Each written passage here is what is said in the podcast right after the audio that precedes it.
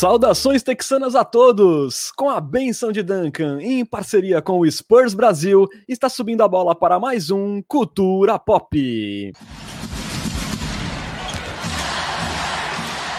Sejam bem-vindos ao episódio 26 do seu podcast em português sobre o San Antonio Spurs. Hoje, passando a limpo a situação do Alvinegro às vésperas da trade deadline, que será nessa quinta-feira os negócios que podem acontecer, as peças descartáveis, a direção que a franquia pode tomar, tudo isso agora no seu Cultura Pop, que também vai falar de mais uma semana do Spurs, de duas vitórias e duas derrotas, e também da sequência de oito partidas consecutivas no AT&T Center que está por vir aí na sequência. Meu nome é Renan Bellini, falando diretamente de Santo e São Paulo. Estão comigo nessa, formando um Big Tree paulista texano, meus amigos Bruno Pongas e Lucas Pastore. Boas noites, Bruno. E aí, tá preparado para fazer papel de trouxa na quinta? Boa noite, boa tarde, bom dia, querido torcedor do San Antonio Spurs, nossa nação popista, queridos Renan Bellini e Lucas Pastore. Vamos falar aí, né, de de trade, especular um monte, mas no final a gente sabe que ninguém vai ser trocado. Capaz até do Aldridge voltar, né? Ceará aí, Aldridge volta a treinar com o San Antonio Spurs, está disponível para o jogo contra o Clippers. Vai saber, né? A, a última troca do Spurs, movimentação do Spurs numa trade deadline foi em 2014, quando trocamos o glorioso Nando Decolou por Austin Day. Veja só quanto tempo faz isso. É, boa noite, Lucas. E aí, esperançoso por um saquinho de balas? Ou de repente uma troca blockbuster nessa quinta-feira? Saudações, Renan, saudações, Bruno, e também para a nossa cheirosa nação popista. É um prazer tocá-los novamente. E a resposta para a sua pergunta é o verbete não, eu não estou esperançoso. Verbete, que coisa maravilhosa. Bom, galera, quinta-feira, 4 horas da tarde, horário de Brasília esse é o limite para o Spurs conseguir envolver o Lamarcus Aldridge e qualquer outro jogador aí num pacote por uma troca e não se contentar com um buyout frustrante aí pelo pivô veterano, né? É, uma das últimas esperanças de negócio pelo Lamarcus Aldridge pintou aí como o Boston Celtics, né? Não só pela trade exception que eles possuem, mas também pela temporada muito abaixo que o Celtics está tendo, né? Nesse momento eles estão com campanha negativa e, e aparecem na oitava colocação da Conferência Leste. Então aí, de repente, um desespero Celta pode ser uma última esperança aí pelo Lamarcus Aldridge, mas é, nesse momento parece bem improvável que saia uma troca. É, Lucas, você tem ainda alguma esperança que possa sair um negócio com o Celtics, um Cleveland Cavaliers, de repente, ou nosso caminho vai ser sentar e chorar mesmo com esse buyout? É, não tenho esperanças muito no Celtics. Acho que o Aldridge não é o tipo de jogador que eles contratam, ainda mais com o Brad Stevens e a abordagem estatística analítica dele. É, os problemas do Celtics não são na posição 5 nessa temporada, muito pelo contrário, né? O, o Time Lord vem fazendo jogos interessantes, o Thais Eden. O Jason Tatum ficou muito tempo afastado por causa do, da Covid. Quando voltou, falou que não voltou em forma, tinha dificuldades respiratórias. O Marcos Smart também ficou muito tempo fora, acabou de voltar.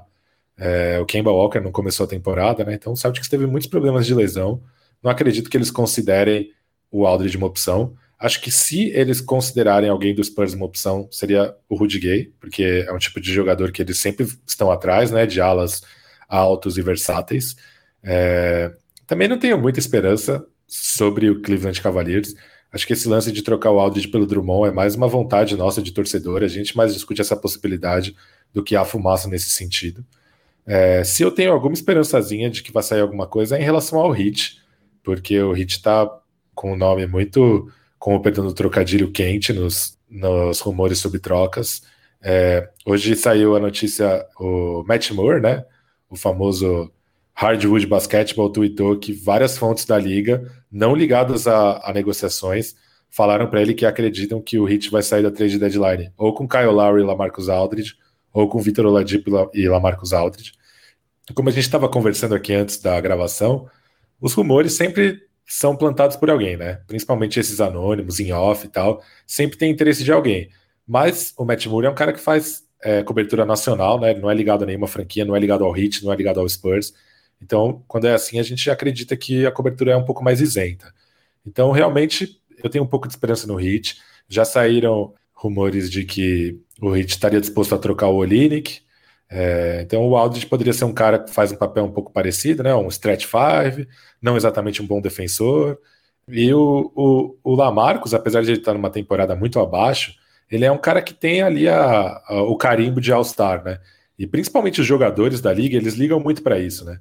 Então, pô, é, quando você precisa de um stretch five, você vai buscar o Lamarcus ou você vai buscar o Anthony Tolliver, é, mesmo que seja para o cara fazer o mesmo, exatamente o mesmo papel e ter resultados até parecidos na quadra, o Jimmy Butler vai olhar para o Lamarcus de um jeito que ele não vai olhar para o Anthony Tolliver. Então, é, eu acho que essa pode ser a nossa salvação, o hit e a busca por um jogador da, da posição. De resto, eu não estou muito confiante de que possa acontecer alguma coisa. É, acho que essa aí é, é a minha maior esperança no momento. O Pesca, e a contrapartida do, do Hit, aí citada, qual seria? O Igodala envolvido, junto com Maurice Harkless, por aí? É, o Hit não tem seconds, né? Vou até abrir aqui o, o famoso tradenba.com. Quem quiser fazer exercícios de troca, eu recomendo, porque eu acho que é o site mais completo sobre trocas que tem. Enquanto você vê aí, eu vou passar para o Bruno, então, para perguntar qual a sua opinião, Bruno? Você acha que ainda dá para sair algo aí com o Hit? Você também compartilha opinião quanto ao Celtics? O que, você pensa aí sobre o Lamarcão nessa trade deadline? Cara, dá, sempre dá, mas se você me perguntar, lá, vamos fazer uma fezinha em que você acredita que vai acontecer, eu diria que vai rolar um buyout e o Spurs vai sair de uma banana. É, não era a expectativa que eu tinha, né? Quando o Spurs anunciou, ah, vamos colocar o Aldridge para jogo. É, imaginei que já tivesse algum negócio engatilhado, mas aí eu fico pensando que se já houvesse um negócio engatilhado, ele já teria acontecido, né? Ou já teriam rumores fortes de que aconteceria, e até agora o que a gente viu é, foi meramente fumaça, né? Tem esse rumor de fato aí, né? Que o Hit ele vai é, provavelmente trazer o Ladipo, o Lowry e o Aldridge é, até a deadline, mas em nenhum momento foi falado que havia troca né? Então pode muito, pelo que eu entendi, pelo menos, né? Eu não, eu não li ao 100% a matéria, mas pelo que eu entendi é só que eles querem atrair esses jogadores, não importa como. É, essa é a questão. É, esses contenders eles estão esperando o buyout porque poderiam assinar por um valor bem pequeno e não ter que se desfazer de nenhum ativo. Então é bem complicado. É, eu acho que por isso que eu comento muito, Bruno, a, a questão do Kevs. Claro, soa muito mais como um desejo de alguns torcedores do que realmente é, uma chance de acontecer um negócio ali pelo André Drummond, mas eu, eu via isso como uma possibilidade ali de desespero na última hora, né? Sim. Porque a gente vê é, que o Drew Eubanks tem quebrado o galho é, como backup, né? Mas a gente tem visto o Rudy Gay tendo que ser utilizado na posição 5 em muitos jogos, né? Você, pega o último jogo contra o Charlotte, o Drew Eubanks só jogou 5 minutos, né? Então é uma carência porque é, a posição 5 vai se mostrando isso, porque o Jacob Porto, embora faça um excelente papel como titular, mas ele tem problemas de, de falta, né? A gente tem visto ele cometendo muitas faltas, tanto na defesa também quanto em corta-luzes, e isso tem forçado o, backup jogar muito mais tempo, né? Então eu imaginava assim com o Kevs, né? Naquele desespero do Spurs, ficar na iminência de dar um buyout no Aldridge, tentava algo ali pelo Drummond, pegava um aluguel aí do Drummond por dois meses por aí e vendo o que dava, né? Mas, mas realmente não seria o cenário ideal quando a gente projetou, quando a gente soube que o Lamarcus Aldridge não ia mais jogar pelo Spurs. Mas infelizmente a situação é mais ou menos essa.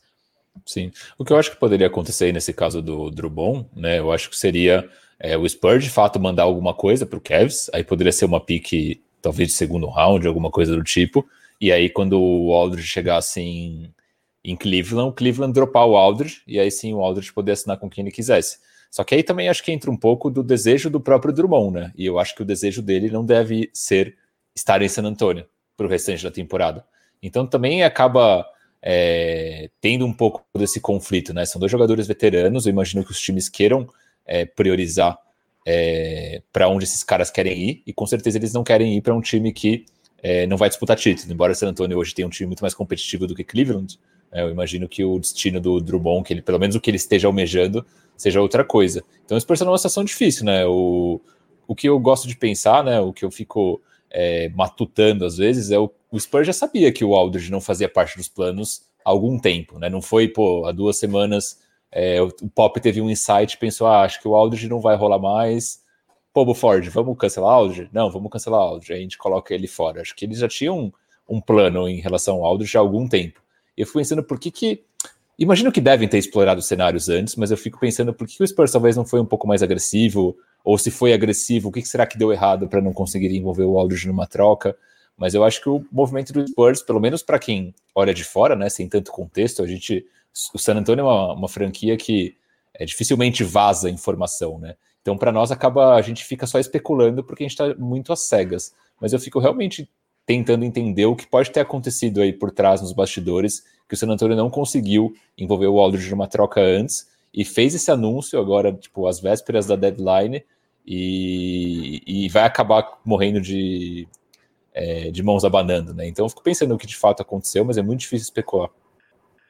Não tendo acontecido nada até agora, é, chegando já quase na deadline, meio que parece que se existiu algo, deu errado, né? É a sensação que fica. E, e quanto ao do Drummond, claramente o destino favorito do Drummond não seria jogar no San Antonio Spurs, que é um time que não tem chance de título. Mas ao mesmo tempo também essa falta de interesse do mercado nele mostra o quanto o valor dele de repente não é o que ele acha, o que o, que o Drummond imagina que o valor dele é, né? Então assim, também é um jogador um pouco em baixa, que poderia vir para San Antonio e se fizesse um, uma, um bom restante de temporada, um papel decente nos playoffs, poderia se valorizar um pouco mais na, na, na janela do próximo verão, né? Então poderia ser aí uma troca, né? É, ele daria um pouco mais, fortaleceria o garrafão do Spurs e o Spurs em troca de repente ajudaria a alavancar um pouco o valor do Drummond na próxima off-season, né? Mas isso tudo é mais um papo de especulação de nós torcedores do que qualquer situação real mesmo, né? Pesca, tu queria falar sobre a questão do hit, né? Sim, é, o hit tem uma second até 2027, ela é em 2022 e é a menos favorável entre 76ers e Nuggets. Ou seja, é muito provavelmente uma das 10 últimas escolhas do draft, uma das 5 últimas. É, então é um, é um, ativo bem pouco atrativo, claro que é melhor que nada, mas é um ativo bem pouco atrativo. Então, acho que para o Spurs seria vantajoso tentar talvez conseguir um jogador jovem em vez dessa pique. É, eu acho que Pretzel Zatil esquece. Alguns assinantes nossos falam lá no grupo, não tem a menor chance disso acontecer. É, eu também acho que o Okpala, Casey Okpala, também acho que é otimista demais. É, ele jogou, ele fez uma, uma sequência de jogos agora pelo Hit, quando o Hit estava desfalcado, antes da troca e tal. Então também acho que tá fora de cogitação. O que eu acho que poderia rolar é o Cris Silva, pivô, fez alguns jogos interessantes na temporada passada, é, e nessa temporada está completamente fora da rotação. Então, eu acho que, sei lá, é, se tiver na mesa ou o Cris Silva ou o, a pique de 2022, que provavelmente vai ser entre 50 e 60, eu preferi o, o Cris Silva, até por essa questão de você falou, de ser pelo menos uma terceira opção ali para brigar por alguns minutos na posição 5, né? É, hoje a gente tem o Porto fazendo bons jogos como titular, Will Banks é, você usou a expressão quebrando um galho, né? É, eu acho assim, ele tá fazendo o melhor que dá para ele, mas eu acho que o melhor que dá para o Banks é bem pouco ainda. Mas acabou também, né? Se, se alguém se carrega com faltas, ou sei lá, se alguém se machuca, imagina se o Porto se machuca, hoje a temporada do Spurs vai para o ralo. Então seria alguém para brigar por uns minutos ali. Então eu acho que o mais otimista que a gente pode. Claro, dá para ser otimista querer o Jimmy Butler, mas aí é, é um otimismo meio lunático. Mas eu acho que o, mais é, realista que a gente pode pegar do Miami Heat e sair satisfeito com a troca é o Chris Silva. É, satisfeito, eu não diria satisfeito, mas é o que dá, né? Assim, agora, nesse momento. Então, assim, passando a limpo, né?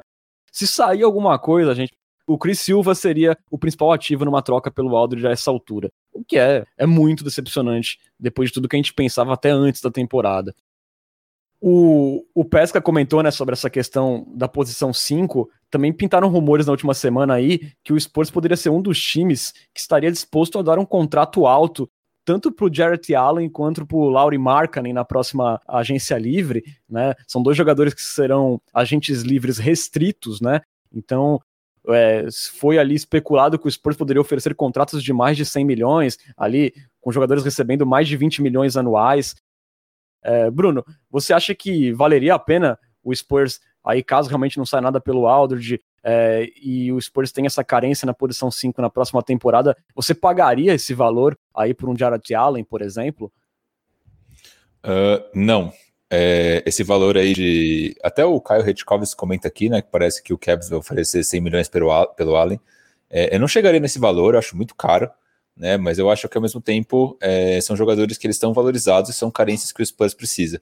Né? Então o Spurs com salário, com espaço salarial entrando na próxima free agency, o San Antonio vai ter que vai se ver obrigado a investir. Né? Então, se vai ser no Allen, no nem no próprio John Collins, não sei mas que vai ter que investir, vai ter. Para o Allen especificamente, eu acho que ele é um cara jovem ainda, embora a curva de evolução dele na NBA para mim não tenha sido muito acentuada. Ele é um cara que ele fez uma, uma rookie season boa e meio que estagnou, mas é um cara que seria ótimo para o time, né? Ele aí é um protetor de aro, ofensivamente é um pouco mais polido do que o Pearl, por exemplo, então seria um cara mais ou menos talvez no mesmo estilo do Purdle, mas um pouco melhor ofensivamente. Então, com certeza adicionaria um jogador nesse perfil. Seria um belo upgrade se comparado ao Drew Eubanks. E o Markkanen, sim, é um cara que eu gostaria bastante, né? Porque ele é um cara que é, espaça quadra, chuta muito bem de três. Também estagnou um pouco em questão de desenvolvimento, mas acho que é um cara que pode desenvolver bastante ainda, tem 23 anos só.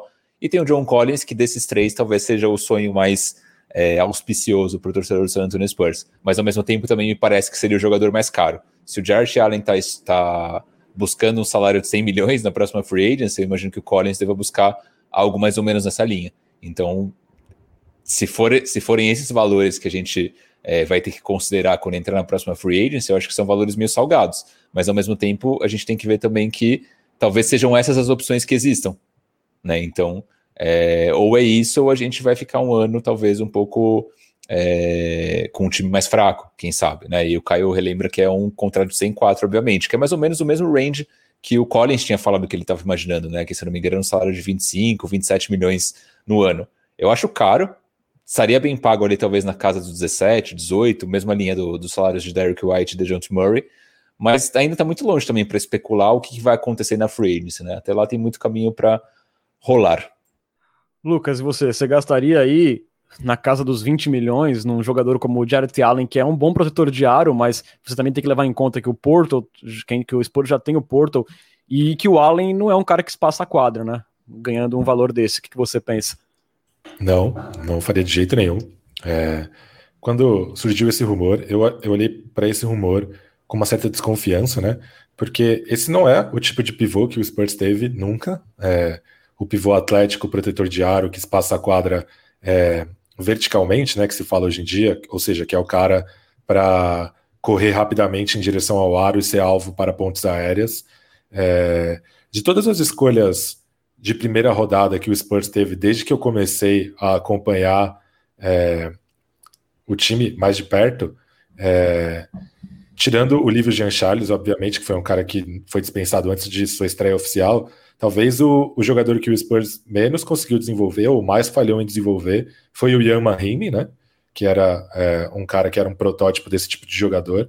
Desde então, o Spurs não investe em pivôs desse tipo. O Spurs gosta mais de envolver em caras é, que ajudam a armar o jogo no ataque, que jogam de maneira mais estática, né? O Porto é um exemplo disso. O Splitter foi um exemplo disso. Eu até brinquei no grupo dos assinantes lá sobre o Geoffrey Lauverne. É, o próprio Roberto não era esse cara. É, e, enfim, eu não, eu não, não acredito que o, mesmo que o Spurs tenha interesse a ponto de entrar na briga por um jogador desse tipo, que apesar de eu achar um cara bem interessante, é um, um tipo de jogador que o Spurs não tem histórico de utilizar. É, já o Larry Markkinen é bem diferente, é, é, o exato oposto, né? Antes mesmo do Stretch for virar tendência na NBA, o Spurs sempre teve esse cara no elenco, talvez não como titular, mas no elenco. Então teve o nosso querido caçador de sanduíches, Matt Bonner, teve o Robert Horry, nem precisa falar, é, aí teve o Boris Diaw, que não era exatamente um chutador, mas era um, era um ala pivô mais moderno, né, que funcionava mais como ala e menos como um big. Teve o é, Steve Novak, já falei do Steve Novak? Olha aí que nome eu fui buscar agora na memória, né? É, você mesmo falou do Austin Day, que foi um cara que na temporada seguinte, 2015, é, até fez uns jogos como titular naquela pegada do, do Greg Popovich, de quando o time tem uma lesão, trazer o terceiro reserva para o time titular. Então, a, o, a figura do, do stretch four o, o Spurs sempre teve, e que nem o nosso querido Leopão brincou, o big europeu, né? Então, é uma tara aí da, da era Greg Popovich. Então, eu acho que é mais provável que o Spurs envolva, invista nesse tipo de jogador do que no Jarrett Allen. Mas eu, sinceramente, não não investiria em nenhum desses dois jogadores. Eu acho que o Spurs já tem jogadores do nível desses caras, é, não necessariamente para a posição, mas jogadores do nível desses caras. E o Spurs agora precisa buscar o seu próximo franchise player. Eu não acho que nenhum desses dois caras vai ser. Então, eu, eu olho com bastante cautela para essa possibilidade. E entre todos esses casos que você citou, Lucas, todos eles eram jogadores baratos, né? O que seria o contrário do Lauri Marketing. Você, nenhum desses caras que o Lucas citou ganhava 18 milhões, 17 milhões por ano, né? E, e eu também sou contra a contratação do, do Markkinen, até porque a gente tem o Lucas Samanit ainda, que a gente quer ver ele jogando, e eu não sei se o Lucas Samanit pode fazer, pode ser tão bom ou melhor que o Lauri Markkinen, e é um cara que a gente já tem no, no elenco aí com salário baixo ainda, né? Então eu não investiria, não, um valor muito alto aí no, no Laurie Markkinen. Eu acho que não é a principal carência também do Spurs. Mas aí, ô, Renan, deixa uma pergunta para vocês, mas com uma reflexão para fazermos. A gente vai ter dinheiro na off-season. Provavelmente parte desse dinheiro a gente imagina usando para renovar o DeRozan, se bem que a essa altura a gente já não sabe mais o que fazer, o que vai acontecer, mas possivelmente a gente vai ter dinheiro para trazer mais um jogador, né? É, se vocês não veem esse investimento saindo em jogadores como Markkanen, como o Jarrett Allen, onde vocês usariam esse dinheiro? Ou vocês não usariam, e aí seria mais uma temporada para a gente ficar ali meio de tabela e tentar ir reconstruindo na base de pick 15, 17, 18? Porque eu acho isso meio inviável também, né? Então, em algum momento, a gente vai ter que se movimentar também. É, eu, sinceramente, se fosse para colocar um dinheiro alto em alguém, seria no John Collins. Fora ele, eu seguraria esse cap. É, só para deixar clara a pergunta, é o que eu faria ou o que eu acho que o Spurs vai fazer? Não, o que você faria. Mas se você quiser falar o que você acha que o Spurs vai fazer, também já é uma boa. Eu já falei, eu acho que o Spurs vai renovar todo mundo que der. Perry Mills, Rudy Gay. É, talvez não o Trey Lyles, é, talvez não o DeRozan, mas aí mais por causa do DeRozan e menos por causa do Spurs. E vai, vai draftar um jogador e vai contratar os Tony Snell da vida na, na Free Agents para completar o elenco. É, eu, sinceramente, não consigo ver o, o John Collins e o, e o Jarrett Allen entrando no mercado, num mercado carente de agentes livres e escolhendo ir jogar em San Antonio, mesmo se tiverem uma proposta muito boa. O Laurie Markkinen já é um pouco diferente, porque eu acho que os jogadores internacionais têm um pouco menos de restrição com mercados pequenos e, e sei lá, talvez pudesse rolar. Isso posto, eu acho que o Spurs tem um elenco de apoio tão bom quanto o de qualquer outra franquia da NBA por muito tempo daqui para frente com os jogadores que tem lá. O que o Spurs precisa é de um franchise player, é, do seu próximo franchise player, queira o DeRozan esteja lá ou não, porque, enfim, o DeRozan já não é mais um garoto, não está mais na timeline desse elenco de apoio. Então, eu não gastaria dinheiro nesses jogadores, não por acreditar que um dia a gente vai assinar o LeBron James com esse cap space, mas a gente pode otimizar nossas chances de, de trocas é, que nos permitam sonhar com esse jogador, tendo mais espaço salarial para isso. Então, por exemplo, o Clippers, antes de, de ter as, as escolhas de draft que tinha para fazer a troca pelo Paul George, ele usou o espaço salarial dele para absorver o contrato do Mo Harkless e, junto com isso, ganhar uma escolha de primeira rodada do Portland. Então, é, eu acho que esse seria o meu caminho, assim, usar o espaço salarial para ter flexibilidade, para fazer trocas que me permitam ser agressivo na hora de buscar o meu próximo é, franchise player, seja via draft ou seja acumulando ativos o bastante para fazer uma troca por ele. Então, essa seria a minha abordagem. O Lucas falou em franchise player, né? Porque é, estamos ameaçados de ficar sem o nosso, né? Na tarde dessa terça-feira, uma reportagem do Bleacher Report trouxe que o Spurs também teria colocado o DeMar DeRozan disponível para trocas. Isso mesmo. É, fontes disseram ali ao jornalista Jack Fisher que o DeRozan teria interesse de jogar em outro lugar após essa temporada que é quando se encerra o seu contrato, né? Segundo o report, o Orlando Magic, New York Knicks e o Chicago Bulls teriam interesse em trocar pelo DeMar DeRozan já, até nessa quinta-feira, né, que é o prazo limite. E a oferta aí que mais pipocou nas últimas horas é, seria uma do Orlando Magic, enviando possivelmente o Evan Fournier é, junto com outro contrato expirante para bater salário e uma escolha de primeira rodada pelo DeMar DeRozan. Lembrando que o Evan Fournier também está num contrato expirante. Bom, então, Bruno, eu acho que aqui nós temos duas perguntas, né? Primeiro, a gente pode acreditar é, nesse desejo de saída do DeMar DeRozan de San Antonio, sendo que em outras situações ele já negou que ele estaria insatisfeito, que ele, ele já falando que se sentia bem em San Antonio. E a outra pergunta é: você acha que o Spurs deveria apertar o gatilho se fosse realmente essa a proposta do Orlando Magic, ou se deveria fazer de tudo para tentar é, persuadir o DeRozan a continuar como franchise player, guiando o desenvolvimento dessa molecada aí nos próximos anos? O que, que você pensa? É, tá, primeiro é sobre o desejo de saída do DeRozan. É difícil dizer, né? A gente sempre fala que quando pinta um rumor desse é porque muitas vezes rola um jogo de interesses por trás, seja da, das franquias, seja por parte do staff do jogador. É, mas em outras vezes que isso ocorreu, é, o próprio DeRozan veio a público para falar que não tinha nada a ver.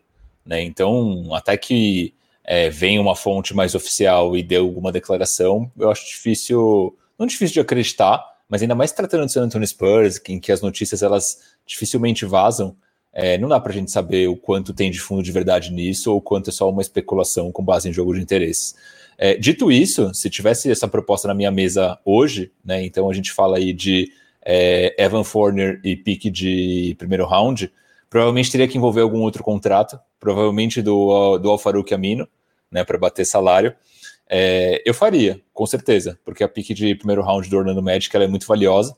É, provavelmente ali, com, com, certeza vai ser top 10, tem potencial de ser muito melhor. É, então, para mim, faria sentido. Mas ao mesmo tempo, pensando com a cabeça do, do Magic, né? Se bem que o Magic é uma franquia meio confusa, então é, é difícil especular o que, se, o que se passa na cabeça deles, mas tentando pensar com, com um pouco de lógica na cabeça do Magic, acho difícil que essa pique saia sem ter uma proteção né? Talvez ali uma proteção de top 3, top 5. Eu já não sei se começa a ser tão interessante para o San Antonio Spurs. Porque se tem uma proteção, né? Top 3, top 5, ficaria provavelmente uma pick para o próximo draft sem essa proteção. Só que aí o Magic, se tiver o DeRozan, né? Se renovar o DeRozan, ou se pegar o DeRozan via sign and trade, né? Então o San Antonio assina e depois troca. Se isso acontecer, o Magic no ano que vem ficaria com um time até que interessante, né? Então você tem ali o DeRozan, aí tem a volta do Jonathan Isaac, que a gente não sabe com que qualidade voltaria, mas é um jogador jovem interessante. Tem o próprio Vucevic também, que ninguém sabe o que vai acontecer, Aaron Gordon. Então vai que o, o todo mundo resolve ficar, o, o Magic monta um time, um time legal e eles fazem ali uma campanha para ficarem com uma pique 15, 16, 14, que seja. Aí acho que já passa a ser não, não tão vantajoso para o San Antonio Spurs. Só que também uma outra coisa que a gente tem que pesar, e essa é muito importante, é que a gente está numa situação onde a gente pode morrer com o DeMar DeRozan na mão. Né? Então, talvez tentar se sentar com o jogador, ter uma conversa muito sincera e falar: o oh, DeRozan, é o seguinte, o que, que você está imaginando para o final da temporada? E se o DeRozan dá qualquer sinal de que ele está imaginando sair, talvez o San talvez não, acho que o San Antonio tem que buscar, como nunca, né, para ontem, é, explorar cenários de troca, porque eu prefiro ganhar aí um saco de balas do que não ganhar nada. Então, é, tem essas questões para se pesar também, né? Essa conversa já tinha que ter acontecido, né? Nessa altura do campeonato, né? Às vésperas da trade deadline. Eu espero que tenham feito essa conversa com o DeMar DeRozan. Com certeza. E você, Lucas, você gosta dessa possibilidade aí de pegar o Fournier inspirante, mais um Amino aí também inspirante, e essa first, de repente, desprotegida do Magic? Olha, primeiramente eu gostaria de dizer que o nosso querido assinante Rafa Giuliani, que segundo a pronúncia é, como posso dizer assim, ítalo-brasileira de Bruno Pongas é Giuliani. Acaba Giuliani. de usar 3 mil, 3 mil esporas para pedir para Renan ofender Kawhi Leonard. É, é, Judas, intrujão e soeis. Para quem não sabe, intrujão seria um sujeito que se aproxima de um grupo e finge participar dos seus valores, mas com o objetivo de enganá-los e tirar vantagem para si próprio. Foi bem o que aconteceu. Foi mesmo, essa foi precisa aí, tô impressionado, hein? Sou, sou ex ou eu entendi errado? Sou ex, um sujeito ordinário e vil. Ah, legal. Boa. Combina também. É, a pergunta foi se eu faria pelo menino Evan, é isso? A pergunta é se você toparia esse negócio com Fournier expirante, mais um amino expirante e a First desprotegida, né? Ou de repente protegida, a gente não sabe o que esperar do Orlando Magic. Então, esse é um ponto importante, porque o, o Magic não tem outro contrato expirante, então, de qualquer jeito, o Spurs teria que é, armazenar uma, uma bombinha por mais uma temporada. É, então, seja o Amino ou o Terence Ross, imagino que seja o Amino, né? Muito provavelmente o Amino. É, é muito difícil responder essa pergunta sem saber quais são as intenções do DeRozan, né? Porque, como o Bruno falou, é, esses rumores são sempre jogos de interesse na NBA, claramente. Mas esses rumores estão bem insistentes, então tem alguém bastante interessado na possibilidade do DeRozan sair de San Antonio, e aparentemente não é o Spurs, né? É, mas assim, o DeMar DeRozan é um cara ótimo para os jovens jogadores de San Antonio, claramente. O único cara que tem flashes um pouco melhores quando o DeRozan não está em quadra é o Lone, mas todos os outros jogam melhor quando é, ao lado do DeRozan. É, a, a, nova faceta dele de facilitador está realmente muito impressionante uma temporada muito eficiente, que ele está cuidando muito bem da bola. Os erros dele defensivos não estão mais chamando tanto atenção quanto na temporada passada, porque finalmente ele é o pior defensor do time em quadra, então ele pode ser escondido na defesa. É, pode haver um esforço para que ele esteja ali sempre com o, com o jogador de menos talento ofensivo adversário. E como eu já falei aqui várias vezes, eu acho que nada, nada pode ser mais importante para o desenvolvimento dos jogadores do Spurs nessa temporada do que jogar playoffs quem sabe ali furar o play-in, é, jogar uma série mesmo de verdade de sete jogos, que são coisas que é, os jogadores do Spurs tiveram poucas chances de fazer, né? Então o, o Derek White ficou no banco naquela série contra o Warriors, depois jogou muito bem naquela série contra o Nuggets, o ano passado não foi para os playoffs. O, o Dejante Murray, ao contrário, né, teve a oportunidade de jogar bastante minutos contra o Warriors, mas o ano passado estava machucado. Então seria legal ver esses caras jogando é, jogos competitivos mesmo, né? Primeiro no play-in e aí depois sonhando alto nos playoffs. E acho que sem o, o DeRozan essa possibilidade cai drasticamente. Acho o Fournier bom jogador, mas acho que um jogador que está distante do que o DeMar DeRozan é hoje, é, tanto como jogador mesmo de basquete é, e mais importante como playmaker, né? É, então acho que é, acho que seria um pouco desastroso. Mas a pique do Magic ela, ela, é um ativo muito valioso, né? Mesmo que protegido, mesmo que seja tenha a possibilidade de ser uma pique de loteria no ano que vem. Então, entre, entre trocar o, o DeRozan e abrir mão da possibilidade de não tê-lo mais como playmaker do Spurs a longo prazo, eu não trocaria. Mas se eu sou o Spurs e já sei que o, o DeRozan está disposto a picar a mula na off-season, sem nem haver a possibilidade dele estar disposto a ser por meio de uma sign and trade, não como agente livre, aí não tem muito o que fazer. Aí o Spurs perde completamente o lastro e tem que aceitar a melhor proposta é, possível por ele agora na trade deadline. Se for essa do Magic, beleza, paciência.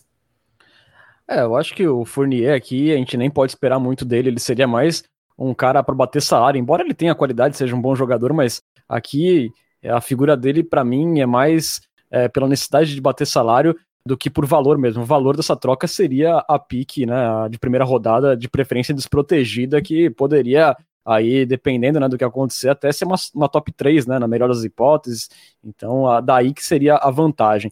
Teve um ouvinte nosso aqui, é, o Caio Retkovski, ele perguntou, e se no lugar do Fournier fosse de repente o Aaron Gordon, você acha que teria negócio, Pesca?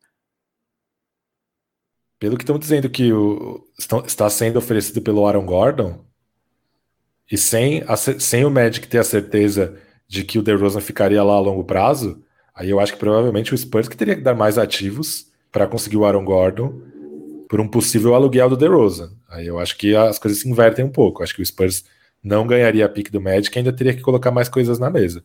Mas, novamente, caso o DeRozan não vá ficar no, em San Antonio, eu acharia uma possibilidade interessante.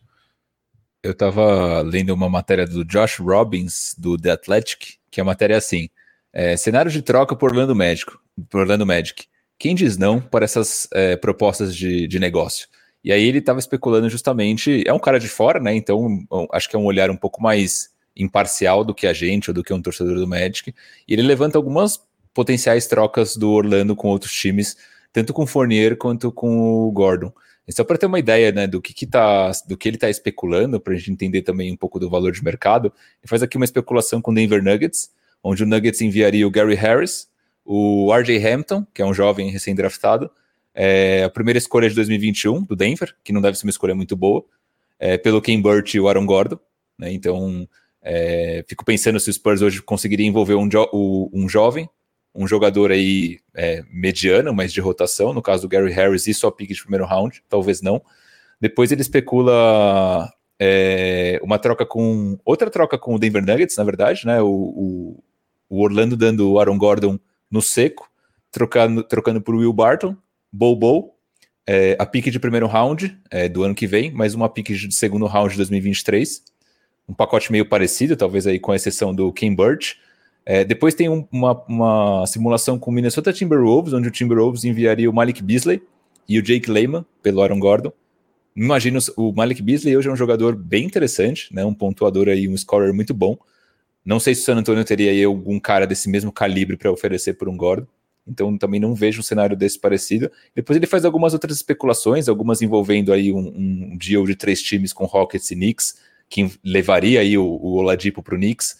E aí o, seria mais ou menos assim: o Magic enviando para o Knicks o Kevin Knox e sua primeira escolha de primeiro round, sua, sua escolha de primeiro round, é, o Rockets recebendo o Aaron Gordon e o Knicks recebendo o Oladipo.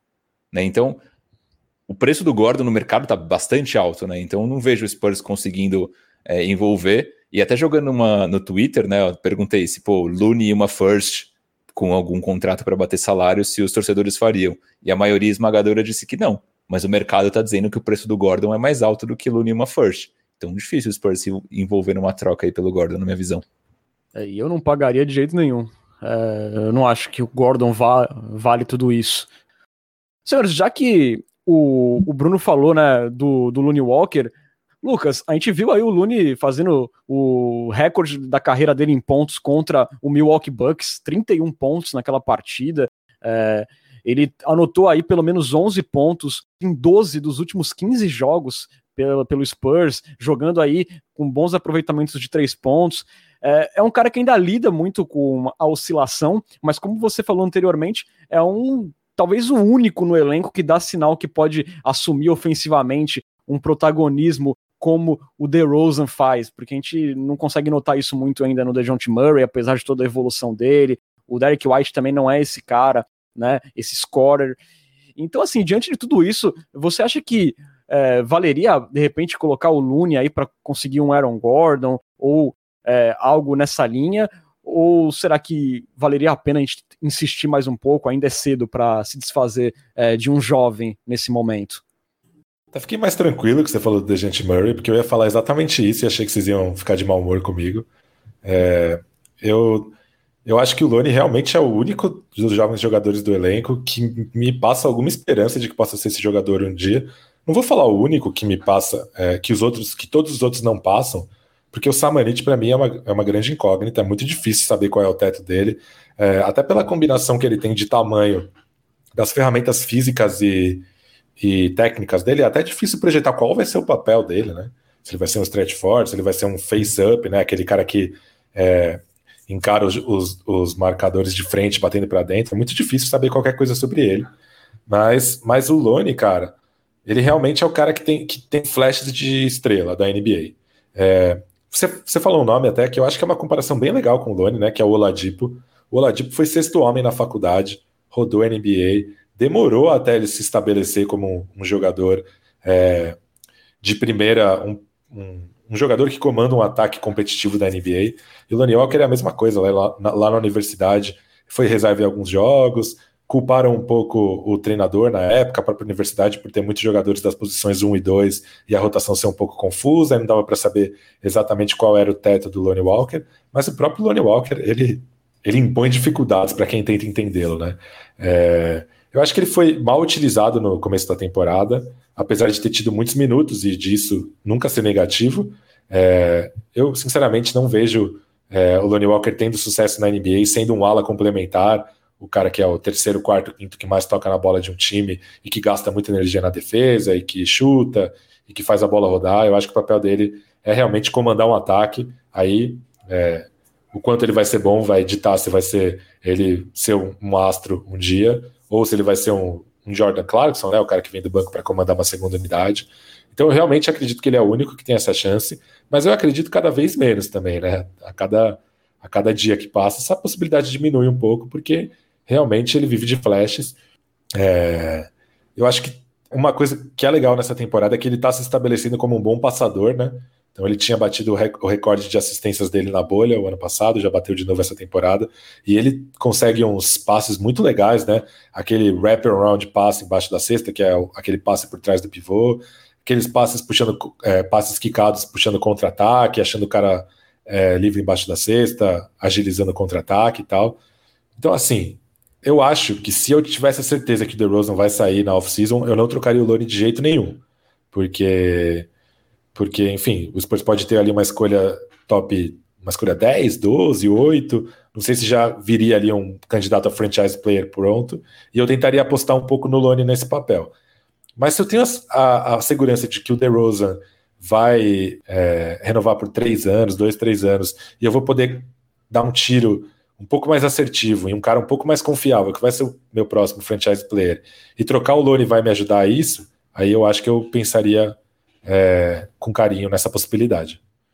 Eu concordo bastante com o que o Pesca falou, né, sobre o Lune sendo esse cara aí com mais capacidade de se tornar algo próximo de um franchise player.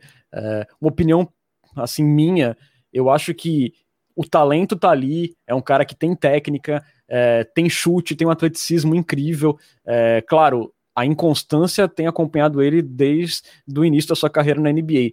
É, ele vive muito de flashes, né? Mas eu também penso um pouco, quantos minutos ele teve jogando é, sem DeMar DeRozan e sem Rudy Gay ao lado, quer dizer, com a bola mais para ele, não foram muitas oportunidades, né? Então, de repente, se rola uma troca do Rudy Gay ele tem a bola mais para ele na segunda unidade, eu acho que ele dá flashes de que ele pode se tornar um grande jogador. Eu ainda acho muito cedo para desistir do Looney Walker. É, também concordo com o Pesca que se pintasse uma boa oportunidade, tendo a certeza que o DeRozan vai seguir em San Antonio, aí a gente pode começar a pensar um pouquinho melhor, mas como tá longe de a gente ter essa certeza ainda, eu não, não mexeria no Looney Walker aí, por exemplo, para pegar um Aaron Gordon, acho que o Spurs tem que insistir um pouquinho mais, é, eu acho aí que ele pode ainda dar bons frutos pro Spurs. E você, Bruno? É, antes de mais nada, o Pesca, lembra para mim aquela definição do John Hollinger sobre o Looney Walker, que para mim ela define perfeitamente. Highlights legais, mas tem que aprender o básico. é, eu acho que isso é muito Looney, mas eu concordo com tudo que o Pesca falou. É, acho que ele se desenvolveu muito como um, como um passador, né? Então acho que mostra um upside. Aí, uma parte do jogo onde a gente não via talvez uma evolução muito clara e ele tem conseguido é, ter isso. Concordo com o Renan quando ele fala que falta um pouco de consistência, né? Por, não do lado do, do, do Walker, mas sim de dele conseguir ter uma sequência um pouco mais sólida com a bola mais na mão e assim por diante. Então também é, acho que é um cara é, muito novo para a gente simplesmente desistir. Mas eu entendo que se surgir uma oportunidade, é, o Spurs tem que apertar o gatilho numa troca. Né? E quando eu falo uma oportunidade, não necessariamente é o Aaron Gordon. É, não acho que o Aaron Gordon é o jogador que vai mover a agulha para a gente, né? que vai levar a gente para um outro patamar. Mas eu acho que se de repente aparece uma oportunidade legal e o Looney é uma peça que vai fazer essa troca acontecer, para mim, sucesso. Né? O, o, hoje, quando eu olho para o Looney, né, se eu penso no teto dele, eu não acho que ele tem teto para ser uma estrela. É, não acho que ele vai chegar nesse patamar, mas de novo, é puro palpite, né? Porque não nessa idade, com o pouco que a gente viu do Looney ainda, né? Como com um grau maior de protagonismo, é difícil dizer. Mas eu compararei ele talvez com um cara como o Malik Beasley, que é um cara que ele estava no, no Denver Nuggets, mostrou flashes muito bons é, quando saiu do banco em Denver e não tinha espaço lá, porque o Denver tinha uma rotação de guards excelente. E foi para Minnesota e está explodindo nessa temporada. Agora ele está suspenso, né, pela aquela questão de, de armas que ele estava envolvido lá. É, mas enquanto ele teve jogando na temporada, ele estava fazendo uma temporada excelente como scorer. Né? Ele é um cara que ele não, talvez não traga ali é, muito para a quadra, né? Em, em, e quando eu falo muito, em vários campos do lado ofensivo, mas ele é um cara que ele chuta muito bem, consegue fazer infiltrações, consegue fazer ali o básico e sair com 15, 16, 20 pontos por jogo. Né? Então, é, vejo aí a comparação do Looney mais ou menos, quando eu penso em teto, né, em algo similar ao Malik Beasley. É um cara que hoje tem pouco espaço, mas se ele tiver mais espaço, ele pode ser um cara com uma contribuição ofensiva sólida. Né? Então, é, mas estou com vocês nessa, né? Envolveria é, o, o Looney numa troca se fosse um cenário favorável, se não, é, principalmente com o DeRozan saindo, né, com certeza ele pode ganhar mais protagonismo e explodiu como explodiu o DeJounte Murray nessa, nessa temporada agora, né? A gente, a, acho que nunca é, nunca é demais lembrar que a gente criticava muito o, o DeJounte por inconsistência, por não desenvolver o jogo ofensivo, e nessa temporada, de uma hora para outra, ele conseguiu é, mostrar uma evolução muito sólida em todos esses pontos. E o Looney é um jogador mais jovem do que era o DeJounte nessa altura, né? Quando ele conseguiu aí essa virada de chave. Então acho que ele também não é cedo para perder a fé no Looney. Concordo. Eu imagino que antes dessa temporada é, poderia ser o DeJounte Murray numa posição de troca desse tipo e a gente acharia ok, né? Mas, então assim, eu acho que vale a gente esperar. Eu, eu vejo ali é, o atleticismo do Looney é um negócio que me impressiona muito. É, nos poucos minutos que ele teve contra o Hornets, sempre que ele infiltrou, ele conseguiu fazer alguma coisa legal, tanto assistência quanto finalização. É um cara assim que não é só arremesso de mid-range ou de três pontos, é um cara que se mostra aí um upside como passador também, naquele drive em, em kick, ele faz isso muito bem. É, então, assim, eu gostaria de manter o Lune sim.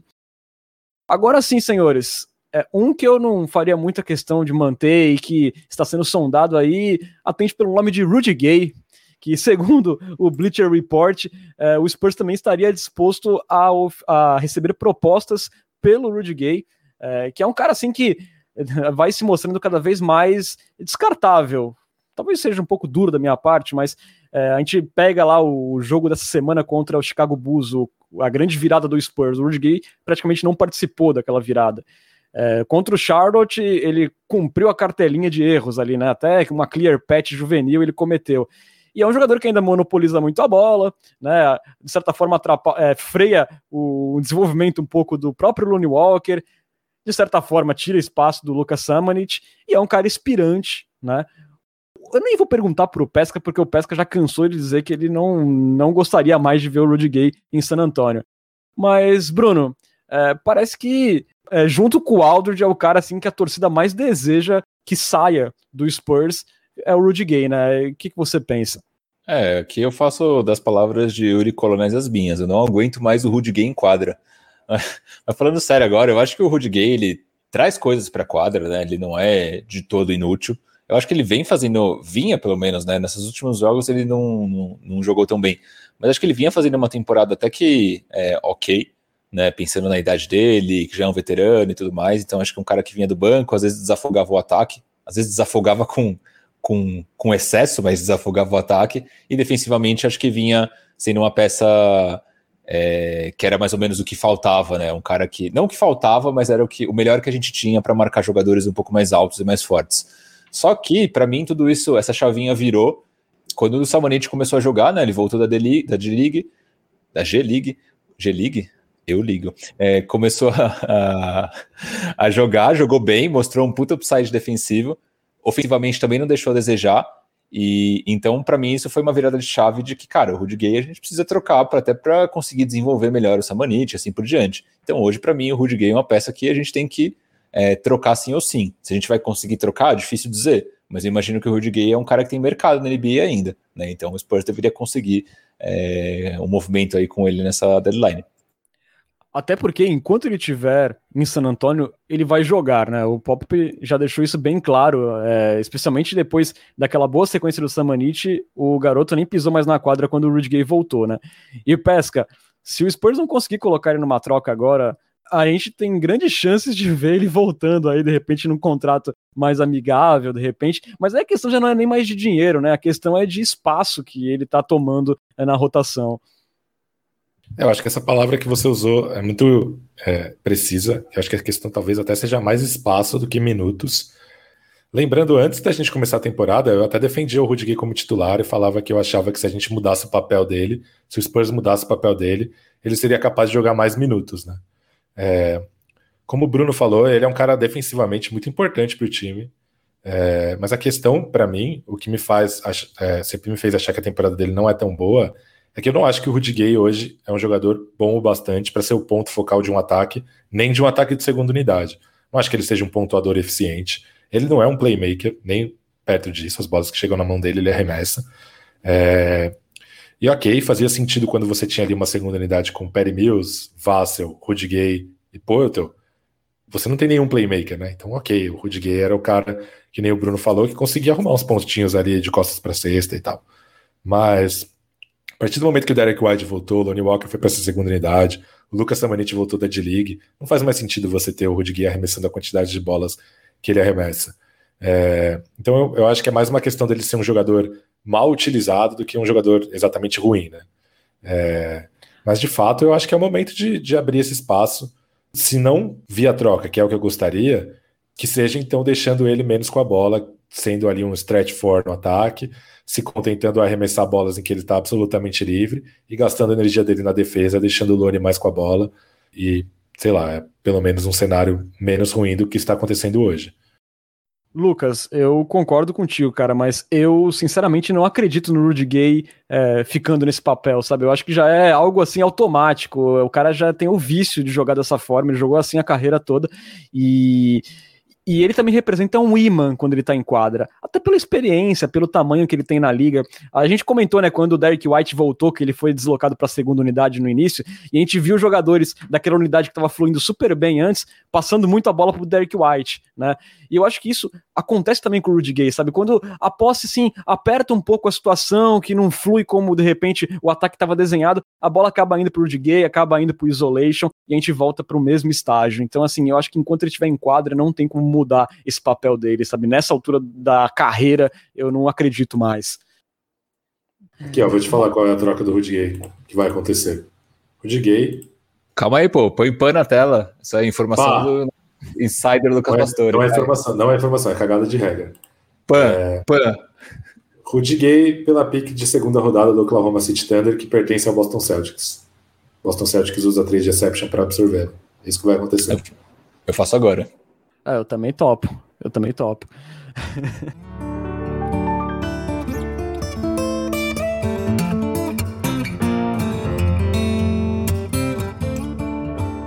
Vamos aqui rapidamente apenas dar uma relembrada na última semana do Spurs, né? É uma semana com duas vitórias e duas derrotas. É, vitórias contra o Chicago Bulls, ali com uma virada legal no último período. O time perdia por 18 pontos, faltando dois minutos para terminar o terceiro período. E depois contra o Cleveland Cavaliers, ali numa noite histórica do Keldinho Johnson, com 20 pontos e 20 rebotes. Foi apenas o quarto jogador com menos de 1,98 de altura fazer isso na NBA, tendo um jogo de 20 rebotes.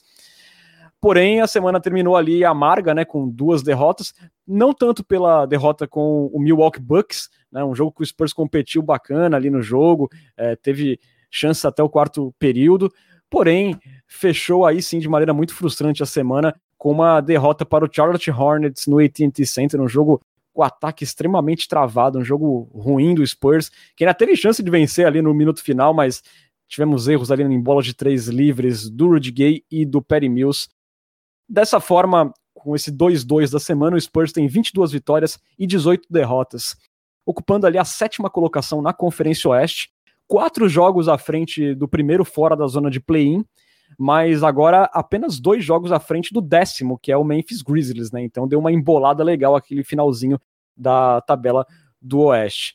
É, Bruno, parecia que era uma semana que seria normal, né? Uma rara semana normal do Spurs, ganhando dos Pebas e perdendo dos mais fortes, mas esse último jogo aí com o Charlotte acabou deixando ela meio amarga, né, pra gente.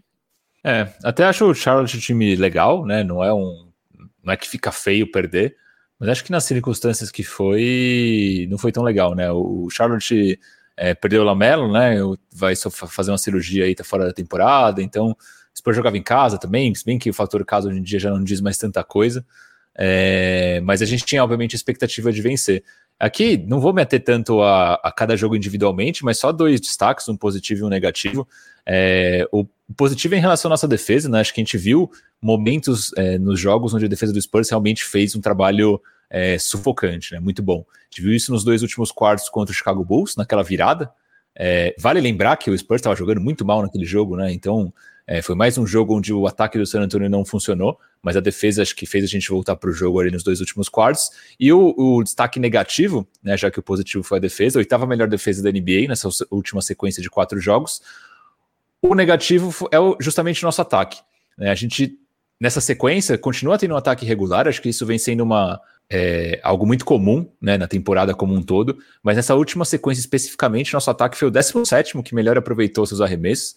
Então, aí, longe de ser o ideal, né? Na parte de baixo da, da tabela, e foi o quinto pior nas bolas de três. Então, mostra um pouco de quão ineficiente tem sido o ataque de San Antonio Spurs. E a gente viu no jogo contra o Charlotte, né? O San Antonio é, não estava bem, conseguiu impor ali alguns quartos defensivos, principalmente o terceiro, se eu não me engano, é, que fez a gente voltar um pouco para o jogo, mas a ineficiência do ataque fez com que a gente não conseguisse fechar aquela partida. Né? San Antonio tinha tudo para ganhar. Eu tava com a sensação de que, pô, se o Spurs colocar um pouquinho o pé no acelerador, a gente vira esse jogo, mas não rolou. Né? Mas isso fala muito também sobre a nossa ineficiência do ponto de vista ofensivo. É, para mim, o número que representa bem essa travação no ataque foram apenas 17 assistências do Spurs, apenas 47% dos chutes do Spurs foram assistidos. O, em contrapartida, o Charlotte Hornets teve 80% dos seus chutes assistidos, quer dizer, isso porque o time já estava desfalcado do Lamelo Ball, que é um dos principais passadores da equipe. Então, assim, foi um jogo muito abaixo ofensivamente do Spurs. Se não fosse o DeRozan tirando pontos da cartola ali, é, o Spurs não teria chegado vivo no quarto período, né? O Derek White também conseguiu alguns pontos importantes, mas é, foi muito pouco, foi bem ruim. É, a defesa também melhorou. Eu notei, Bruno, que a defesa tinha melhorado muito com o Devin Vassell, é, mas ele, ele, só jogou 10 minutos na partida, mesmo tendo um plus-minus de mais 7, um dos melhores plus-minus do time, mas ele ficou pouquíssimo em quadra. A minha opinião é parecida, assim. É, o melhor jogo que mais encheu os olhos acabou sendo contra o Bucks, é, apesar da derrota, porque as duas vitórias é, anteriores contra Bulls e Cavaleiros também não foram jogos muito bons, né? O Spurs já fez jogos bem melhores na temporada.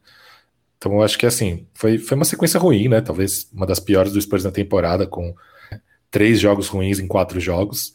Aí tô contando, na verdade, como jogo bom a derrota, porque tô falando mais de desempenho do que de resultado. É, mas beleza, foram jogos com desfalques, o DeRozan acabando de voltar, então acho normal, acho nada desesperador. Acho que é tudo dentro do, da expectativa do que é o Spurs na temporada, um time capaz de jogar bem contra o Bucks e mal contra o Cavaliers, paciência, vai acontecer até o fim da temporada. É, acho que essa vai ser a tônica do, da campanha do time. Aqui o nosso ouvinte Lucas Arruda, ele pergunta, né, o que vocês estão achando da cornetada no Derek White? O Derek White ele foi muito mal no jogo contra o Milwaukee Bucks, né, ele teve três turnovers, chutou 0 de 8 para três pontos, e aí alguns torcedores chatos, pirracentos, foram lá é, perturbar nas redes sociais o Derek White, que acabou apagando o Twitter dele é, diante disso. É, não foi nada legal, né, Bruno? É, foi, foi uma partida ruim, mas não justificava essa reação, né? É, a sequência do, do White não foi boa. Ele não tem jogado muito bem, mas aqui acho que a gente tem que pesar, tem que ter um pouco de empatia também, né? O cara teve lesão, passou por Covid, então não tem sido uma temporada fácil para o White. Fato é que a sequência dele não foi tão boa, por mais que ele tenha tido a média de 15,3 pontos, ele só chutou 36% de quadra, é ruim. Mas aqui eu faço das minhas palavras o, o que falou ali um, alguém de San Antônio, eu não lembro quem foi especificamente, mas o cara falou, cara, quer reclamar no Twitter, quer falar mal, fala, mas pô, você marcar o jogador é tipo, você tá muito mal intencionado de, tipo, incomodar o cara de propósito, sabe? Não tem necessidade de você marcar ali, arroba Derek White, tipo, para de chutar bola, caralho, né? Não faz sentido nenhum. Então, acho que torcedor como esse tem que. Vou nem falar o que tem que acontecer com o torcedor desse, mas tem. É, não, realmente desnecessário. Parece até torcida de futebol, né? Nesse ponto aqui, no Brasil especialmente. Felizmente, no jogo seguinte, o Derek White começou meio nervoso, mas ele deu uma resposta legal contra o Charlotte. Ele foi um dos destaques do Spurs. Ele fez 21 pontos, é, acertou ali cinco bolas de três pontos, chutando 7 de 11 nos arremessos de quadra, então ele foi muito bem e ele conseguiu é, recuperar ali o jogo ruim que ele fez. E foi como o Bruno falou, né? Um cara voltando aí toda da questão de várias lesões, teve a Covid no meio do caminho, então um pouco de paciência, senhores. É, ainda voltando um pouco no jogo com o Milwaukee Bucks, né? Foi um jogo ali que o Spurs competiu bem e teve ali boas chances ofensivas, quando a gente teve Brin Forbes em quadra, né, senhores? A gente tem que falar. Vai ser hoje diferente, senhores. Hoje vai ser no meio. Minuto Forbes. Nem tava preparado para isso, cara. Mas vamos lá. Foram, foram três jogos do Forbão, né? Então foram três vitórias do Bucks. O Bucks que tá on fire aí, não perde aí. Acho que dos últimos 15 jogos perdeu só um. É, mas nessa sequência, três jogos, três vitórias contra os Sixers, Spurs e Pacers, né? Foram três jogos difíceis. Na sequência, não foi bem nosso Forbão. 7,7 pontos, 32% de quadra e 33% na bola de 3. Então foi bem mal, na verdade, nosso Forbão. Mas teve mais um de plus-minus. Contra o Spurs, ele fez 10 pontos em 4 de 6. Até que jogou relativamente bem contra o Spurs, né? Não, não deixou a desejar. Na temporada, 9,5 pontos, com 46,4 de quadra, 45,5 na bola de 3 e mais 0,4 de plus-minus. Então, quando o Forbes entra, ele vai um pouquinho bem. Lucas, pelo menos não foram 15, né? É, estávamos correndo esse risco realmente. E aliás, um registro aqui, uma pequena corneta. Nos momentos que o Brin Forbes esteve em quadra, me irritou nessa partida com o Bucks como o Spurs não se aproveitou é, para atacar ele, né? Porque a gente via ele ficando em situações até com o DeMar DeRozan, é, com o Derek White, até com o Devin Vassell, que tinha capacidade de, de repente, colocar ele nas costas e arremessar. Mas enfim, o Spurs não soube explorar e ele matou as bolinhas dele e aí o time dele acabou sendo com a vitória. Então não foi uma semana legal nesse reencontro.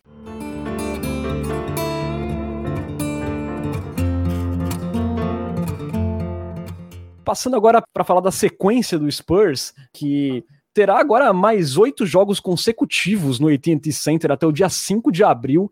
Cinco desses oito jogos contra times de campanha negativa, né? Então uma chance aí de repente de embalar novamente é, depois, até para compensar aquela rodeio road trip que foi interrompida no momento que o time crescia. Pode ser que tenhamos aí um, um upside na, na campanha, mas é, também é difícil a gente projetar alguma coisa porque a gente não sabe o que vai acontecer quinta-feira, então a gente nem vai entrar muito no mérito dessa sequência. Mas falando mais especificamente dos próximos quatro jogos do Spurs que iniciam essa sequência dentro de casa, a gente começa falando de um back-to-back -back que começa nessa quarta-feira. A gente sabe que o sábado de Aleluia é só daqui a 10 dias, mas nessa quarta o Spurs já pode começar a malhar o Judas é, esportivamente falando, é claro, já que a gente vai ter o back-to-back -back aí com o Los Angeles Clippers, né? Primeiro jogo na quarta, segundo jogo na quinta, ambos 21 e 30. Los Angeles Clippers, que é o quarto colocado na Conferência Oeste, é, venceu 5 e perdeu 5 das últimas 10, mas vem aí de uma virada bem bacana contra o Atlanta Hawks, que vinha bem quente na temporada. Então aí dois jogos bastante difíceis para o Spurs nesse início.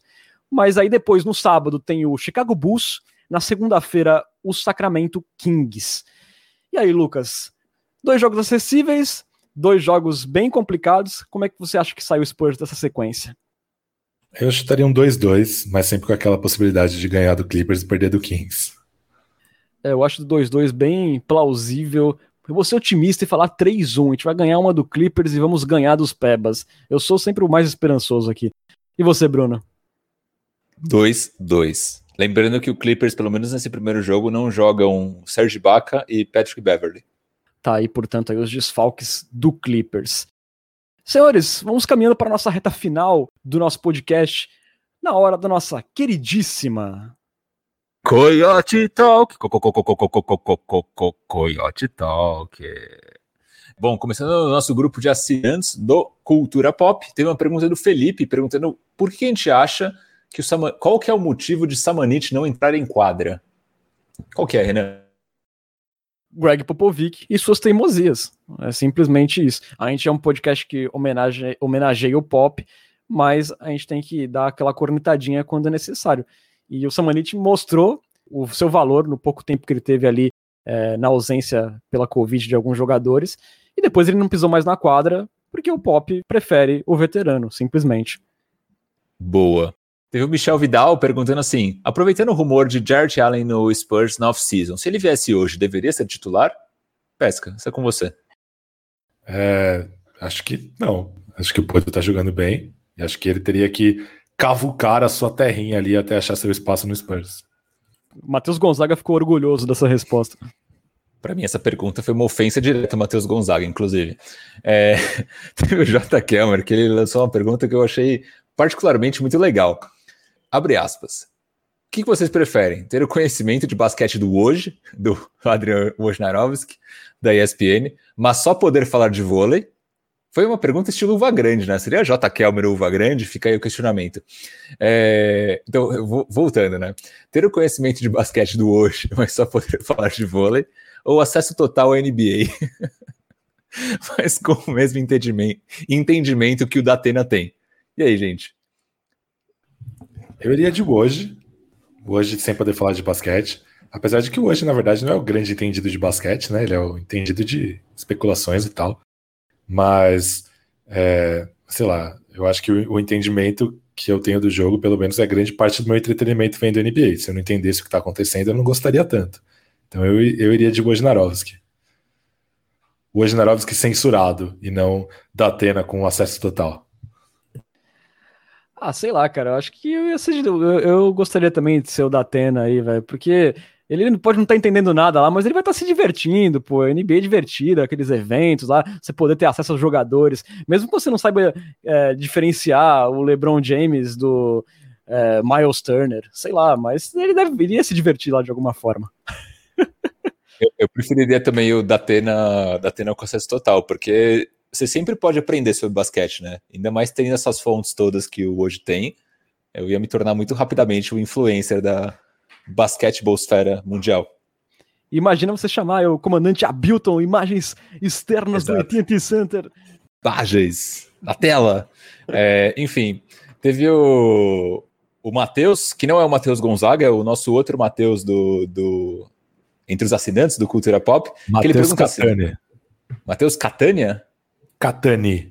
Catani, não sabia desse sobrenome. Então, pergunta do Matheus Catani que ele fala assim: com o possível desmanche no time, com uma troca de DeRozan, o que vocês esperariam para a próxima temporada? E qual a opinião de vocês sobre essa rotação do Spurs, em especial no último jogo, com o Looney vindo de um jogo career high e jogando apenas oito minutos? Só, é, só adicionando aqui nessa pergunta do Looney, na verdade ele estava meio baleado ainda, eu acho, com problema no pulso, né? Tanto que ele não vai jogar é, nesse primeiro jogo contra o Clippers. Então, acho que eles jogar pouco tempo foi mais relacionado a uma lesão do que especificamente por uma opção do Pop.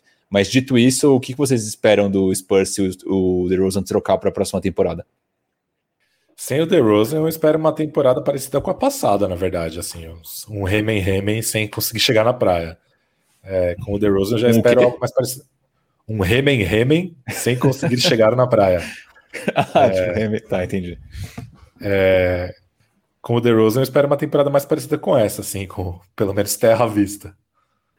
Gostei. Ah, Piada naval. Piada naval foi boa. é, eu tô meio com pesca nessa, né? A não ser aí que role um salto aí, um desenvolvimento do Looney Walker, de repente. É, mas o DeRozan faz bastante diferença. A gente viu nesse último jogo com o Charlotte Hornets, né? Tirasse o DeRozan nesse jogo, meu Deus do céu, o que, que seria de nós? Mas é, seria uma temporada complicada, né? É, aí realmente não dá pra gente imaginar o que o Spurs faria, se conseguiria trazer um jogador que conseguisse emular o que o DeRozan faz, mas é muito difícil, né? A aposta ficaria mais nos jovens mesmo, e aí a gente teria que torcer para o desenvolvimento vir para tornar esse time o mais competitivo possível, né? Justo. E agora que eu percebi que o Matheus é o stud, então não tinha feito essa relação. Então foi a pergunta aí do stud que está sempre aqui com a gente. Pergunta do Perseu, ele fala assim: há quantas anda o plano de draftar o Lebronzinho trazendo o pai a tiracolo? O Lebronzinho é de que, de que ano? 2023? Vocês sabem de cabeça? Se algum ouvinte souber de que ano é o Lebronzinho, que nos avisem, por favor. Fala aí, Pesca. Ó, oh, 2023 ou 24, comentou o Stud. Eu acho que o Lebronzinho, pelo que eu tenho lido, ele é um cara que ele. Óbvio que ainda é muito cedo, obviamente, né, para você cotar em que range no draft ele ficaria, mas ele, ele seria um cara que ele não viria de loteria, aparentemente. É, pelo que eu vi, numa, numa projeção né, muito embrionária ainda, seria um cara talvez para final de primeira rodada, alguma coisa nessa linha. Acabei de ver aqui, é, naqueles rankings da ESPN, ele está na posição 24 do draft, do draft de 2023. Tá ali no range do Spurs, pô. Spurs vai fazendo aí campanhas boas, pique 24, Lebronzinho, traz o Lebron já com 40 anos quase. Sucesso, já emenda mais um título aí nas costas.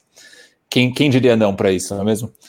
É, para fechar, tem a pergunta do Matheus Gonzaga, a.k.a. Layups and Trees, a.k.a. o maior fã de Jacob Purdle na galáxia. Ele fala assim, o Spurs tem um young core muito bom, mas falta alguém com um perfil de superstar padrão, muito inglês desnecessário aqui na, na, na, na pergunta do Leopão, é, padrão de grandes times da liga. Qual estratégia acha, acham que deveríamos usar para conseguir um para nós? Tanque mais draft? Trade up, né, então trocar para conseguir aí uma posição melhor no draft, torcer para achar um estilo geracional a la Parker e Ginobili, esperar o, o Carl Anthony Towns cansar de Minnesota ou outra estrela cansar da franquia ruim deles, rezar para um free agent gostar muito de tacos, ou acham que alguns dos nossos jovens pode virar top 10 da liga um dia? Meio difícil essa pergunta. O Pesca estava falando meio que um, pouco isso né, em algum momento do podcast, mas não sei se vocês querem comentar. Isso daí, é para mim, essa pergunta do Matheus foi tipo aquele cardápio que é muito longo, você não sabe o que pedir, sabe? Tem várias opções. Mas um caminho aí podia ser, de repente, se o DeRozan quiser sair mesmo e viesse uma first do Orlando Magic, de repente a gente draftar aí, ela ir parar ali no top 3, a gente pegar Cad Cunningham, que tal? Parece bom, cara. E você, Pesca? É, o meu modelo é mais ou menos o do Hit, quando conseguiu o Jimmy Butler, né? O Hit nunca tancou, é, sempre entrou em quadro para ganhar, mesmo nos anos que não foi para playoff, mesmo naquele ano que o Goran Andrade era o melhor jogador do time, brigou para playoff na última rodada. Mas o que eles fizeram foi basicamente manter o desenvolvimento de jogadores, é, a cultura em alta, né? Foi assim com Duncan Robinson, por exemplo, está sendo assim com Tyler Hero, é uma coisa que San Antonio já tem, e flexibilidade salarial não para atrair um free agent, mas para ir acumulando ativos para quando um jogador, quando como o Jimmy Butler estava disponível, fez ali o pulo do gato, mandou uma, mandou as escolhas de draft e tal. É, eu acho que esse é o caminho. E aí, se essas escolhas de draft não forem ativos para a gente trocar por um franchise player, não custa nada ir draftando os caras e aí, quem sabe, conseguindo um, um cara fora da curva. É, obviamente, Parker e, e Ginobili. Ginobili nem se fala, né? Final da segunda rodada. Parker é ali mais no, no que o Spurs tem feito recentemente, né? Achando jogadores bons na segunda metade da primeira rodada. E aí, quem sabe um dia acerta num, num jogador desses. Eu acho que esse seria o meu caminho. Porque o Spurs consegue achar esses caras em final de primeira rodada e transformá-los em grandes jogadores, né? É, não sei se vocês viram, é, fizeram um redraft do, do draft do ano do Keldinho, né? Dois anos atrás, e, e já colocaram o Keldon no top 5 desse draft por rendimento, né? Então a gente vê, foi um cara pego na posição 29 e já é um dos melhores jogadores da classe, né? Exato. Eu iria por um caminho como esse do Pesca, né? Até lembrando que San Antonio, acho que nem teria como a gente tancar hoje com as peças que a gente tem, né? Até sem o DeRozan, vamos supor que o DeRozan é, decide sair na off-season, o San Antonio continuaria como um time é, relativamente competitivo, né? Então não faria sentido nenhum a gente se desfazer eventualmente de alguns jovens, justa, só para a gente conseguir um draft melhor daqui dois, três anos. Né? Eu não vejo que faria muito sentido um movimento nessa linha. E sim, essa filosofia do HIT, né, até desse ponto de vista que o Pesca falou, de fortalecimento da cultura, de você ser um time é, que é um time de vitória, né, que é um time com uma cultura vitoriosa, é, acho que o Spurs não perderia isso também. Não, eu ia dizer, né? Ficar com essas ideias de tancar, sempre esperar daqui dois, três anos aparecer um grande jogador no draft, você corre o risco de ficar que nem o Philadelphia 76ers aí, né? Amargando um limbo interminável, e aí o time volta a ser competitivo, mas também não é garantia que vai conseguir um título, né? E, e, então, assim, eu, eu jamais gostaria de uma estratégia parecida como essa aí do, do 76ers. Claro. Vale lembrar que o Sixers teve muito sucesso, né? Agora com o Embiid, mas ficou muitos anos no ostracismo é, como um dos lanternas do leste, não conseguindo fazer grandes movimentações, né? Então eu também não gostaria de ir por um caminho como esse. É, mesmo o Embiid e o Simmons, eles têm dificuldade. É, ainda têm dificuldades de virarem a chavinha de serem um bom jogador de time ruim para serem um bom jogador de time vencedor, né? Então, várias performances decepcionantes em playoffs e tal. É, acho que é um caso que mostra como de repente achar um bom jogador não basta para ter um time vencedor. A cultura é muito importante. Acho que o Kings é outro, outro exemplo claríssimo com o De'Aaron Fox. É, mesmo o Hawks, né? Tem sido esse exemplo essa temporada. Achou seu franchise player, que era o Trae Young, perdeu uma temporada inteira e aí é, é, um exemplo claríssimo de que de repente não é só secar esse cara com veteranos que se transforma num time vencedor. O processo é muito árduo. Então é, já é muito importante você ter uma cultura vencedora, mesmo que seja, enfim, é, não seja uma cultura campeã, mas uma cultura vencedora de entrar para vencer jogos, e aí do que ter que construir isso de uma hora para outra e de uma temporada para outra. Ainda mais no mercado pequeno, né? Exato. Dois comentários só para fechar, muito rápido. É, lá no Twitter, né? O pessoal muito, muito, muito chateado com os rumores envolvendo o DeRozan, né? Essa aí, rumores de saída, então o pessoal tá frustrado. Puxei só dois comentários para ilustrar isso. Primeiro, o Márcio Almeida. É, ele pergunta se tem chances do, do Spurs trocar por Kyle Lowry. Eu não gostaria, sinceramente, né? O Lowry não vejo ele adicionando muito na nossa backcourt e é um cara também que já não é um garoto. Então, para mim, espero que não tenha chance, acho que não. E teve o Camilo Pinheiro Machado dizendo que está com medo de bobeiragens. Vocês estão com medo de bobeiragens também? Eu tô com um pouquinho de medo. Não, não, não conhecia esse conceito, mas como eu tô no escuro, eu tô com um pouco de medo. Ah, eu acho que não deve rolar uma bobeiragem. Para mim, a maior bobeiragem mesmo vai ser perder o Lamarcus Aldridge de graça. Para mim, essa é a grande bobeiragem do Spurs. Justo. Acabamos por hoje. Caro Renan Bellini. Obrigado, prezado Bruno Pongas.